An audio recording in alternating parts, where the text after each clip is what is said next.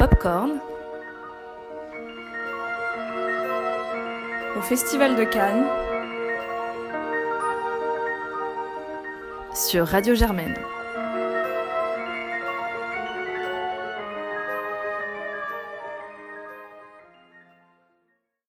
Bonjour ou bonsoir à tous, bienvenue dans ce sixième carnet canois en compagnie de moi-même, Clara, qui vais vous présenter cette émission pour mon dernier jour de festival avant de rentrer à Paris.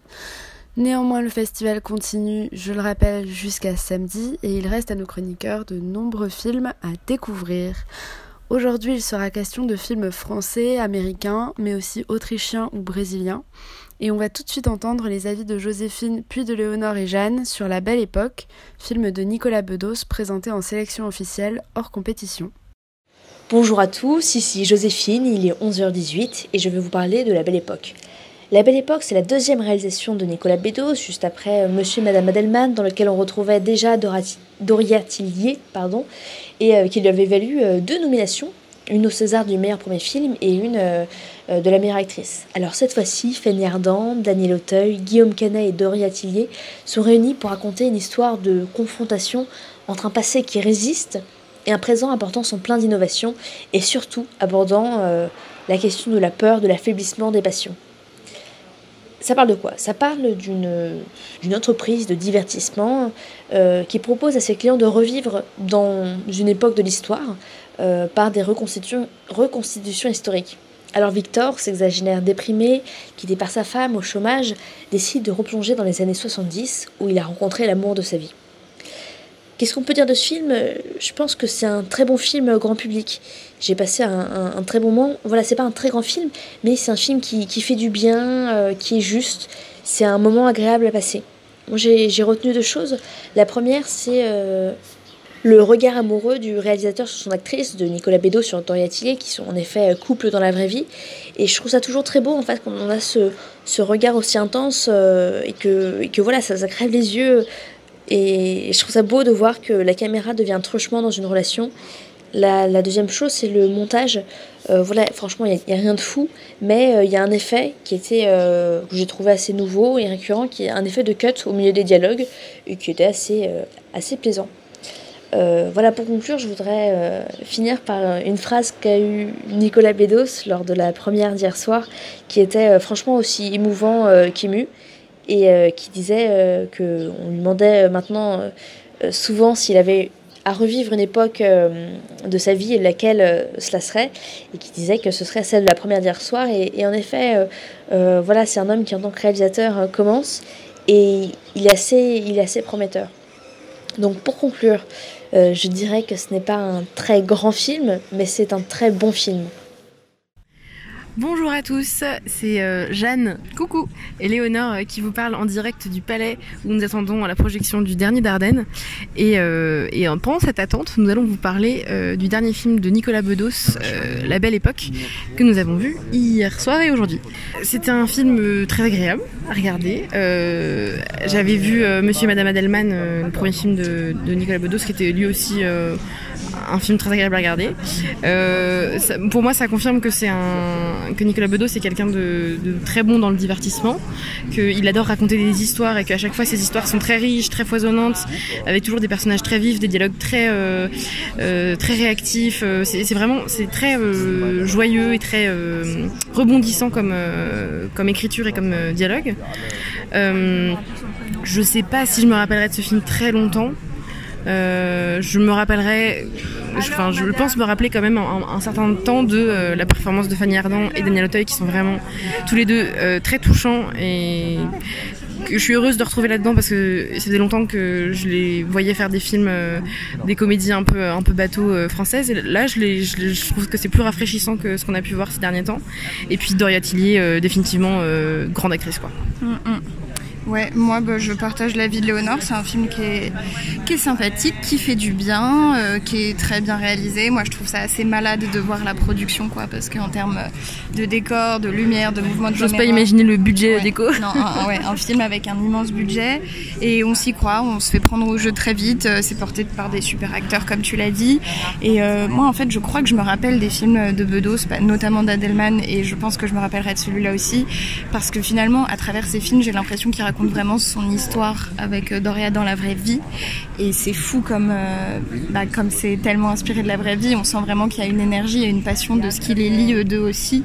Et euh, c'est ça qui est très fort et que, qui était déjà présent dans son premier film et qu'il est encore plus ici avec les angles et tout ça. Et, et c'est, pas moraliste, c'est juste la vie, c'est juste comme ça. Il décrit, il dépeint une, une passion amoureuse. Qui, qui finalement fait du bien et, euh, et il dit notamment une phrase sur la jalousie en disant que la jalousie ça fait du bien. Et euh, ça m'a fait du bien de me rappeler ça. Euh, voilà. Donc ouais très bon moment. Ouais, un bon film à voir le dimanche à midi avec vos parents. exactement. Bon après-midi La Belle Époque, c'est donc un film du dimanche midi à regarder avec ses parents, ce qu'on ne voit pas si fréquemment à Cannes. On va maintenant entendre Charles nous parler de Liliane, film autrichien présenté à la quinzaine des réalisateurs. Euh, bonjour, ici c'est Charles. Nous sommes dans la queue pour euh, le Palais des Festivals pour aller voir le dernier film des Dardennes. Et j'aimerais bien vous parler d'un film que j'ai vu hier qui s'appelle euh, Liliane de Andreas Horvath, qui est un film autrichien qui se passe aux États-Unis et euh, qui a été sélectionné pour la quinzaine des réalisateurs. Il est absolument magnifique. Euh, en fait, c'est quasiment autant un documentaire animalier, euh, disons paysager, que euh, un, film. Euh, il raconte euh, le périple d'une jeune femme russe à travers les États-Unis, à pied, euh, sur euh, un an, je crois, ou un peu moins d'un an. Et donc, on part de l'été à New York jusqu'à l'hiver en Alaska. Et euh, c'est absolument sublime. Les, gens qu'elle rencontre sur son chemin sont, des vraies personnes que le réalisateur a, rencontrées en traversant les États-Unis. Donc, des, vrais Américains. Et le, à un moment, il y a un shérif qui joue dans le film, qui est un vrai shérif. Donc, euh, c'est tout à fait authentique et c'est vraiment une dimension d'authentici- d'authenticité qui émane du film aussi. Et les. Les, images sont absolument magnifiques, euh, euh, le, dé- le désert, euh, les forêts euh, immenses, les montagnes, c'est absolument splendide. Et euh, voilà, après il se passe c'est plus une découverte ce film que véritablement un. Enfin, il n'y a pas vraiment de suspense. C'est euh, c'est juste une découverte qui nous qui nous grippe. Mais le suspense c'est plus euh, au niveau de la beauté des paysages que véritablement de l'intrigue. Euh, parce qu'il n'y a pas d'intrigue en fait, c'est juste la personne marche et rencontre des gens. Mais ça vaut le coup d'aller le voir parce qu'il est tellement différent des autres films qu'on a pu voir à Cannes. Et voilà. Donc une, une opinion qui est plutôt très favorable. Ça donne presque envie de quitter la plage canoise pour aller en forêt ou en montagne. On passe maintenant au film d'Ira Sachs qui présente en compétition Frankie, dans lequel il fait jouer la grande Isabelle Huppert. Et on va entendre tout de suite l'avis de Félix et Jeanne, puis celui de Joséphine. Bonjour à tous, c'est le Carnet Canon numéro 6. Nous sommes encore en vie. Et je suis avec Jeanne. Nous allons vous parler euh, de Frankie, présenté en compétition. C'est le film de Ira Sachs avec Isabelle Huppert. Euh, pour vous pitcher un peu, c'est euh, l'histoire de euh, cette femme jouée par Isabelle Huppert qui se rend au Portugal avec toute sa famille, qui est une famille recomposée. Donc il y a un ex-mari, son mari actuel, des enfants, des enfants de conjoints et euh, parce qu'elle est atteinte euh, d'une maladie grave et qu'elle souhaite rassembler toute sa famille dans un endroit pour euh, avoir des vacances ensemble. Globalement, c'est à peu près le pitch. Euh, bah, Jeanne, est-ce que tu peux me dire ce que tu en as pensé? Bah, moi, du coup, je ne connaissais pas du tout le travail du réal, de la réal, de, Du réel du réal. Euh, et euh, j'avoue, j'avais vu deux trois images passer sur internet et j'avais beaucoup aimé. Et j'ai beaucoup aimé la première séquence avec la piscine où Isabelle Huppert se déshabille euh, tout en douceur avec une piscine, des couleurs un peu pop. J'ai bien aimé aussi le générique de début. Je sais pas, ça ça m'a plu. Et en fait, non, c'était, ça m'a vraiment pas plu au final. C'est un film que j'ai trouvé creux, plat, insignifiant, qui racontait absolument rien. Les personnages n'ont aucune ampleur, on s'attache pas du tout à eux. À part Isabelle Huppert, bien sûr, qui est excellente dans son rôle et qui sauve un petit peu ce film-là, mais vraiment j'ai trouvé ça d'une lenteur absolue et sans grand intérêt. Pourtant l'intrigue était intéressante. Moi c'est un mhm. truc bien, réunir une famille autour de ce sujet-là, mais en plus on comprend tard qu'elle est malade parce qu'elle l'annonce vraiment tard et puis c'est pas du tout développé ce sujet, ni le sujet de la maladie, ni le sujet de comment la famille autour d'elle le prend, ni même leur relation entre eux. voilà, tout est plat, tout est très faible et je ne retiens pas du tout ce film. C'était d'ailleurs ma première déception canoise. Je suis un peu, je vais être un peu moins dur que toi sur le film, même si je te rejoins quand même sur pas mal de points. Alors moi, pour le coup, le travail que je le connais assez bien. J'ai vu Broken Village et et, euh, et Love is Strange, donc ce qui me fait, je crois, de trois quarts de sa filmographie en comptant Frankie. Et, et bon, en fait, chez Ayasak, il y a souvent ce côté euh, je fais un petit rien et je mets plein de choses derrière. C'était le cas euh, dans Love is Strange euh, qui avait été un joli coup de cœur, ou qui était pareil, ce film qui parlait de ces deux, de, deux personnes qui se mariaient, deux vieux monsieur qui se mariaient et qui se retrouvaient séparés. Et sous le vernis d'un petit scénario, il y avait en fait plein de jolies choses qui étaient dites sur le couple. Or ici, c'est vrai qu'il y, a quand même un manque de dimension assez, euh, assez criant sur euh, l'ensemble du film, notamment sur le, traitement des personnages qui sont tout. En fait, j'ai l'impression de voir un peu par moment un film, une sorte de grand film choral où euh, tous les personnages défilent et font leur névrose ou font leur psychanalyse dans cet endroit au Portugal qui est très joli par ailleurs dans des couleurs pastel, donc sur un, sens du plan qui est très joli. Et voilà, ça n'empêche pas euh, d'avoir euh, Sax qui fait un joli, qui fait un joli boulot, euh, joli boulot de mise en scène. Mais c'est vrai que euh, le film prend, ne décolle jamais. En fait, il y a, pour en parler, il n'y a aucun moment, il y a aucun grand moment d'émotion, aucun grand moment de force qui essaie de dire quelque chose sur la famille et sur le, la, maladie. et les proches autour.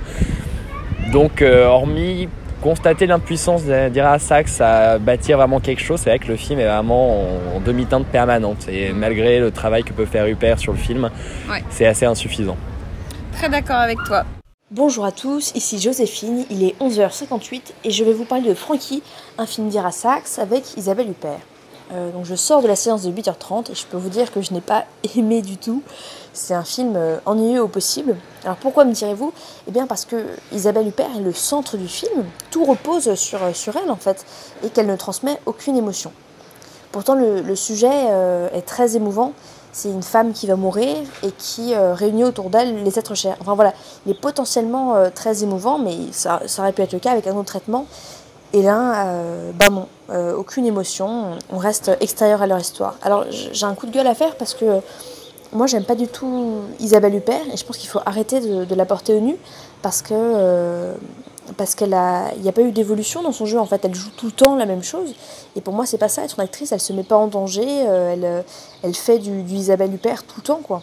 D'ailleurs j'ai même envie de dire qu'elle ne joue pas qu'en fait elle est on a l'impression qu'elle est naturelle sur un plateau qu'elle fait du elle-même sur un plateau de cinéma euh, et, c'est particulièrement mis en exergue dans ce film euh, Frankie parce que euh, elle, ne, joue rien, elle ne joue pas d'émotion et je trouve ça un petit peu facile de, jouer un personnage qui ne, ressent rien, qui n'est traversé par aucune émotion que de jouer un, personnage beaucoup plus en, prise avec ce qu'il ressent. Frankie n'a donc pas séduit les chroniqueurs, mais qu'en est-il d'un autre film en compétition, nouveau film des frères Dardenne nommé Le Jeune Ahmed? On écoute tout de suite Félix, Charles, Léonore et Jeanne. Je vais enchaîner tout de suite avec euh, le jeune Ahmed, euh, avec Charles.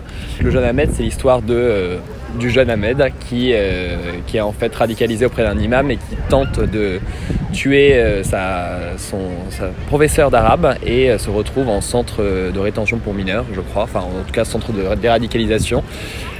Charles, est-ce que tu peux me dire ce que tu as pensé du film, s'il te plaît? Alors j'ai trouvé qu'il avait aucune consistance. c'est un film où on voit un, un, jeune qui est vraiment très mal joué. Enfin, le, tous les acteurs étaient très mauvais, mais lui en particulier, il a il est absolument apathique. Après, je comprends qu'on veuille le présenter comme quelqu'un d'absolument apathique pour, euh, pour euh, souligner le fait que ce sont des gens qui n'ont pas de passion, c'est des gens qui, qui, sont tout simplement euh, pris dans un engrenage et, qui, qui, ne réfléchissent plus par eux-mêmes. Mais même, même sous cet angle-là, c'était très très mal joué. Et en fait, on le voit juste c'est même pas intéressant en fait. On le voit juste essayer de d'accomplir euh, un acte, enfin d'accomplir son djihad euh, dans sa, petite ville de Belgique. Et euh, c'est juste, c'est juste inintéressant quoi. Il n'y a pas grand chose à dire. C'est juste inintéressant. Alors c'est pas inintéressant, mais on va dire, je, je, sors du film et c'est vrai que c'est, je suis un peu pas contrarié, mais comment dire?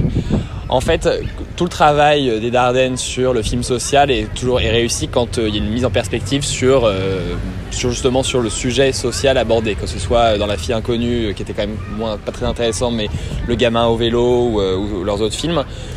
Il y a une réflexion sur la pauvreté, sur la misère sociale, sur l'importance des autres. Or, Là, en fait, on a quand même une caméra qui suit en permanence Ahmed. C'est euh, le, les se focus uniquement sur ce personnage qui est en, effet nonchalant, probablement pour justement pour renforcer, comme tu disais, cette idée de, euh, de je suis dans une sorte de droit chemin et j'avance tout droit, tête baissée, et je ne fais rien d'autre. Par ailleurs, je suis un peu gêné par le cynisme du film euh, par moment sur ce côté. il n'y a absolument aucun espoir et cet homme va droit dans une direction et quoi qu'il arrive, on ne le fait pas dévier notamment sur un plan de fin que je trouve un peu problématique euh, pour des raisons que je ne dirai pas maintenant, mais voilà, c'est qu'il n'y a, aucune mise en perspective, en fait un peu comme, un peu comme le mais sur un autre thème, il n'y a, aucune mise en perspective euh, dans le film et euh, hormis hormis ce personnage qui existe au milieu de tout le monde et qui, qui a l'air fou, que je trouve plutôt bien joué pour le coup. Enfin, je trouve pas, je, trouve que c'est du vrai cinéma naturaliste, donc ça me dérange pas de voir, de voir Ahmed qui est l'air contrit, tête baissée généralement. Après, je retiens quand même euh, la mise en scène des Dardennes qui est toujours assez, euh, assez nette et assez propre sur le, ils ont, sur le sens de la scène. Il y a certains plans qui sont extrêmement bien dessinés sur, euh, leur, sur leur personnage qu'on voit parfois justement dos, dos à la caméra, tête baissée, et donc qui renforce l'idée de, radicalisation. Mais, mais bon, c'est quand même bien peu de choses. Et, ah, Juste pour compléter, en fait, ce qui m'a gêné avec ce film, c'est que ça aurait été beaucoup, beaucoup plus intéressant. Et là, peut-être qu'on aurait eu un grand film psychologique. C'est de voir la radicalisation de ce personnage, en fait. Parce qu'au début, il est déjà euh, dans son délire de je veux tuer, euh, je veux tuer des, mécréants. Et on voit pas sa transformation qui aurait été beaucoup plus intéressante et beaucoup plus prenante, avec beaucoup plus de suspense pour les spectateurs. Parce que là, euh, on est déjà devant un fait acquis et on s'ennuie du coup. Enfin, moi personnellement, je me suis monstrueusement ennuyé de voir ce personnage tout à fait enfin égal à lui-même du début à la fin. Voilà. Écoutez, je crois qu'on a fini sur euh, on a fini sur Jalamed. On vous retrouve dès demain pour le carnet canois numéro 7 et en attendant, on vous dit au revoir. Bonjour à tous, ici Léonore et Jeanne. Coucou encore une fois. Euh, on est en direct du studio 13, on attend une, séance. Et nous, on va vous parler du jeune Ahmed, dont on vient tout juste de sortir, le dernier film des frères Dardenne. Euh, on passe tout de suite euh, à ce qu'on a pensé du film. Euh, Jeanne, est-ce que tu peux commencer? Ouais, alors qu'est-ce que j'ai pensé du film? Je suis un peu déçue, je l'avoue, parce que j'attendais un peu ce film avec impatience. J'avais découvert Deux jours, une nuit des mêmes réalisateurs il y a très peu de temps et ça m'avait beaucoup plu, ça m'avait beaucoup parlé, ça m'était resté en tête plusieurs jours après la après le visionnage du film parce que je trouvais que c'était un film social où on s'attachait au personnage, on était vraiment dans un truc d'action, dans un truc très naturaliste, très réaliste et euh, qui marchait plutôt bien. Il y avait une bonne dynamique sur ce film et du coup j'étais vraiment impatiente de découvrir le jeune Ahmed et j'avoue rester un peu sur ma faim. Je trouve que le, le sujet est juste un peu survolé et que malheureusement euh, les personnages n'ont pas trop d'ampleur. Euh, on s'attache pas à grand monde. Ahmed est un peu tout le temps sur la même tonalité et même à lui, on s'attache pas trop. Enfin, on a juste un peu l'impression qu'il est benet et, borné et c'est très malheureux. Et je trouve qu'il n'y a pas de morale, il y a pas de, on n'y croit pas du tout, surtout euh, au, switch euh, de finale. Ben, euh, dans un sens, heureusement qu'il n'y a pas de morale parce que c'est quand même un sujet très très délicat à aborder et, et très ben, polémique en fait tout simplement. Moi, c'est pour ça que j'étais vraiment intriguée d'aller voir ce film parce que j'aime beaucoup ce que font les frères Dardenne de manière générale. Donc oui, c'est intéressant d'aborder ce sujet sur la, la morale euh, euh, des, jeunes qui se font embrigader euh, dans des, bah, dans des sectes ou en tout cas dans des, là en l'occurrence dans une mouvance religieuse extrémiste. je suis d'accord avec toi sur la, tonalité un peu fade du jeune acteur. Après, je pense que c'est pour montrer aussi que ben, ce sont des, jeunes complètement modulables et, et influençables. et manipulables. Et en fait, Enfin, je pense que ça aurait été un personnage avec plus de caractère, ça, ça n'aurait pas euh, fonctionné dans la réalité. Après, euh, c'est toujours étrange de voir ce film alors qu'en fait, on, on ne connaît pas les réelles conditions de de d'embrigadement, de, de quand on ne connaît pas aussi non plus très bien euh, les, les, les, propos du Coran et tout ça. Enfin, je trouve que c'est au final, c'est un film plus d'études plus qu'un film à voir pour le grand public en fait parce que je pense que d'un point de vue social c'est quand même intéressant ça prend place en Belgique dans le quartier de Molenbeek si moi j'ai bien compris et voilà je pense que c'est intéressant de voir euh, de voir les les différentes euh, euh, castes sociales aussi qui sont imbriquées dans tous ces dans tous ces débats là et Ouais, mais malheureusement, ça, ça aurait pu être l'ambition du film et il aurait pu le faire et il le fait pas du tout. Euh, on, on voit rien, enfin j'ai l'impression qu'on voit rien. On arrive à un moment où le, le gamin est déjà euh, endoctriné et et on- n'y a pas d'intensité, il n'y a pas de prise d'intensité, il n'y a pas. Ça s'accentue, c'est toujours. euh, il, suit toujours un but qui est, qui est le même et puis c'est une boucle parce que d'ailleurs ce but-là se répète deux fois dans le film. Et, et c'est, il n'y a jamais trop de dialogue, d'explications euh, qui pourraient nous permettre de comprendre et on reste dans du flou quoi. Après, euh, les Dardennes, ils, ils sont pas spécialement fans des dialogues et ils sont Ouais. plus dans l'action et dans le. Moi, moi, ce que je, j'ai pas été ultra emballée par le film, mais je lui trouve quelques qualités, notamment par le fait que je trouve que chaque scène a sa place et qu'il y en a aucune que j'aurais retirée. Et moi, à la limite, j'aurais préféré que le film dure un peu plus longtemps en fait. Ouais. euh, peut-être que la fin est, nous laisse sur notre fin justement. Et, et, euh, voilà, il- peut-être qu'il aurait, il aurait mérité un peu plus, un peu plus, peut-être pas d'explication, mais de De profondeur. de, ouais, de profondeur. Peut-être qu'il manque de profondeur, ouais, effectivement. C'est donc une déception globale pour le film des Dardennes. Hier, Félix et moi-même sommes allés voir Nina Wu, film du cinéaste taïwanais Midi Z, présenté à un certain regard, et voici ce qu'on en a dit en sortant de la projection. Bonjour à tous, euh, je suis en compagnie de Clara aujourd'hui euh, pour le Carré Carriana numéro 6. Nous ne sommes toujours pas morts et nous allons vous parler de, Ni, de Nina Wu qui est réalisé par Millie Z, qui c'est un film taïwanais, c'est bien ça? C'est bien ça. Et Clara, est-ce que tu peux nous, de- nous faire le pitch du film s'il te plaît? Euh, oui, euh, je rajoute que c'est un film présenté à un certain regard, pour l'info. Euh, et donc, c'est l'histoire de Nina. Son rêve est d'être actrice, mais pour le moment, ça se passe pas forcément très bien. Elle tourne dans des publicités, dans des courts-métrages, mais elle a jamais eu de vrai rôle au cinéma. Mais un jour, son agent lui propose un rôle. Toute l'histoire, donc, euh, c'est à la fois euh, sa, sa carrière, le début de sa carrière d'actrice, et en même temps euh, une part de fantasme, si bien que on sait plus trop à un moment dans le film ce qui est vrai, ce qui est né dans son esprit, et tout se mélange un petit peu dans, dans, le film, à tel point qu'on sait plus trop parfois où on en est, mais je vais te laisser parler de ton avis. Bah écoute, tu vois, alors déjà assez bien résumé le, le, le film. C'est vrai que en fait il y a une première partie qui est vraiment super, hein, qui alterne en fait entre moments où euh, le spectateur se fait piéger par euh, des, instants qu'on pense être de la vie réelle, qui sont en fait des moments de tournage, et euh, du coup des moments, des moments réels. Et toute cette première partie est vraiment très bien agencée. On, découvre par ailleurs la mise en scène de Mini Z qui est, qui est vraiment, vraiment très soignée. Enfin, il a un certain sens de la scène qui, qui, est, qui est très prononcé. Et c'est sur le premier, la première moitié, on, on se dit vraiment que c'est un très beau film.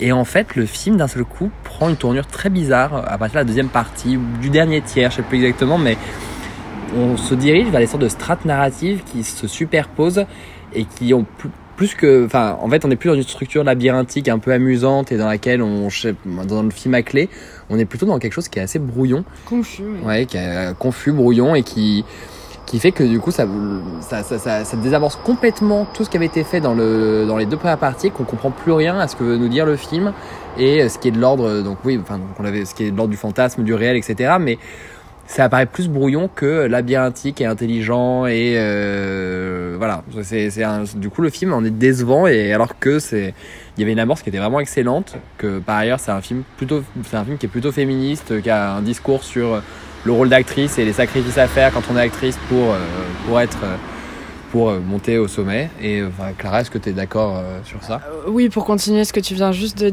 dire, euh, c'est euh, oui les, les sacrifices euh, que, qui incombent aux actrices, mais aussi le système euh, euh, assez pourri du, du, de l'industrie du cinéma qui, qui place aussi la, la, production notamment à se croire tout permis par rapport aux actrices. Enfin, on voit qu'il y a une réflexion post-MeToo dans le film. Par ailleurs, le réalisateur a fait un petit discours au début qui était plutôt rafraîchissant et qui était voilà et, et, et, donc en effet le début du film est, très réussi, assez drôle aussi. Il y a des scènes, toutes les scènes de tournage où on voit le réalisateur un petit peu voilà le, le cliché du réalisateur complètement psychorigide, complètement psychorigide qui croit avoir des grandes idées de, de, de, de direction d'acteur et de mise en scène et puis qui en réalité est pas si bon que ça. Et, euh, et, donc ça donne lieu à des scènes euh, qui, mettent une distance par rapport à ce milieu-là et qui sont vraiment très réussies. Et en effet, le film se perd complètement. J'ai l'impression que le réalisateur est pris dans sa propre, dans son propre jeu en fait, et il tourne en rond. Pour moi, le film tourne en rond euh, dans sa deuxième partie et, ne va nulle part, si bien que Félix, comme moi, je pense, on n'a pas compris euh, ce qu'il y avait à comprendre ou euh, et c'est-à-dire ça peut être ça peut être agréable d'avoir un film qui donne pas de réponse ou qui est un peu qui laisse une conclusion un peu en suspens. Mais là pour moi il n'y a pas de conclusion il n'y a pas il y a pas les éléments en fait pour, euh, pour réfléchir. on a, des, arcs narratifs qui sont vraiment assez inaboutis alors qu'ils sont on, voit vraiment les amorces sur toute le, sur toute la première partie du film et on, on se demande comment ça va se démêler et c'est les arcs sont soit laissés de côté soit transformés dans une autre strate narrative qui elle-même va avoir une sorte de digression ou alors euh, fera partie intégrante d'une autre partie narrative. Il y a vraiment cette idée de brouillon qui est, euh, qui, est, qui, gâche l'ensemble ouais, euh, qui aurait qui démarre vraiment bien et du coup ça me donnera quand même envie de voir ce qu'il peut faire. Il reste assez jeune hein, pour le moment le réalisateur. C'est un premier film ou Non, pas, du tout. C'est pas un premier film. Il a déjà une assez grosse filmographie derrière lui, mais qu'on n'avait pas pu voir auparavant. Mais, euh, mais bon, c'est un, peu, euh, un peu laborieux malheureusement, mais euh, c'est pas du, temps perdu. N'est-ce pas À noter que Quentin Tarantino était d'ailleurs présent à la projection pour euh, parce que Quentin Tarantino, avant de présenter Once Upon a Time in Hollywood, sera, enfin, se fait une sorte de festival du film asiatique et donc on va voir tous les films asiatiques de la sélection. Et pour clore l'émission sur une note un peu plus positive, on va finir avec un coup de cœur de Charles qui a vu La vie invisible d'Eurydice Gusmao du brésilien Karim Ainuz et qui nous en parle tout de suite. bonjour à tous, c'est Charles qui vous parle en face du Palais des Festivals sur la Croisette. Nous sommes le 21 mai, il est midi et je vais vous parler d'un film que j'ai vu hier soir. Euh, qui, a été sélectionné dans la catégorie Un certain regard qui s'appelle euh, La vie invisible d'Eurydice Gusmao de Karim News, un film brésilien que j'ai trouvé magnifique. Donc pour vous raconter l'histoire en quelques mots, il s'agit de deux sœurs dans le Brésil des années 50, Eurydice et Guida. Et euh, Guida, à un moment, quitte sa famille avec un marin grec et revient quelques mois plus tard enceinte de son enfant mais sans son mari et elle est à ce moment ostracisée par sa famille et se retrouve seule dans Rio de Janeiro et euh, sa sœur, qui, euh, dans l'intervalle, s'est mariée avec un Brésilien, n'en apprend jamais rien. Donc, euh, ce qui s'ensuit, c'est un chassé-croisé entre ces deux sœurs qui pensent chacune de l'autre qu'elle vit son rêve, qu'elle a une admirable vie. Eurydice pense que Guida est, au, est, en Grèce avec son mari, que c'est la belle vie. Et, Guida pense d'Eurydice qu'elle est devenue une grande pianiste internationale, qu'elle habite à Vienne. Et en fait, c'est la confrontation du rêve avec la réalité dans une société qui ne permet pas le rêve euh, aux femmes, euh, qui tout simplement, donc c'est euh, une société d'oppression et encore aujourd'hui, puisque Karim Aynous l'a rappelé au début de la projection, enfin avant la projection, le Brésil est aujourd'hui encore le pays avec le plus de féminicides, donc c'est un film qui reste très actuel. Et Karim Anouz nous montre la situation dans les années 50 avec une, une délicatesse infinie. C'est un film qui n'est absolument pas démonstratif. Il montre simplement mais sans euh, juger. C'est à nous de juger euh, la situation. Et il, nous, humanise incroyablement ces deux, euh, personnages principaux, les, deux sœurs qui sont admirables, qui sont très très bien interprétées par les deux actrices principales. Un film admirable, qui est vraiment bouleversant. Et la salle applaudit très longuement à la fin. Donc voilà, je pense que vous aimerez aussi ce film dès sa sortie en salle. Courez-y. Et voilà, c'est tout pour moi. Et voilà, c'est tout pour aujourd'hui. Merci à tous d'avoir écouté l'émission. On se retrouve demain pour parler d'un très gros morceau de cette sélection canoise. Je parle évidemment du film de Quentin Tarantino Once Upon a Time in Hollywood. Et en attendant, je vous laisse là-dessus et vous souhaite une très bonne soirée.